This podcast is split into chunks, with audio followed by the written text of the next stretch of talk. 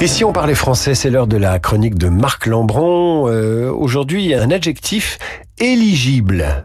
Bah, le premier sens d'élire, c'est choisir. Exemple, dans le site de Corneille, le roi doit à son fils élire un gouverneur.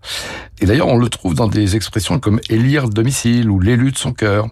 Mais aujourd'hui, ça signifie plus strictement désigner à une fonction par la voie des suffrages. Et donc, le dérivé éligible, euh, ça veut dire qu'il se trouve dans les conditions requises pour être candidat à une élection. Et on devrait se garder d'en faire un équivalent de qui a droit, qui a en droit de, ou qui remplit les conditions requises. C'est-à-dire, on ne dirait pas éligible à une subvention pour changer de chaudière. Ben, il vaut mieux, en effet, il vaut mieux dire avoir droit à une subvention ou à une prestation plutôt que être éligible pour telle prestation. On dira remplir les conditions pour être reçu à l'examen plutôt que être éligible à un examen. Et on dira avoir atteint l'âge ou être en droit de prendre sa retraite plutôt que être éligible pour la retraite, qui n'est pas très beau.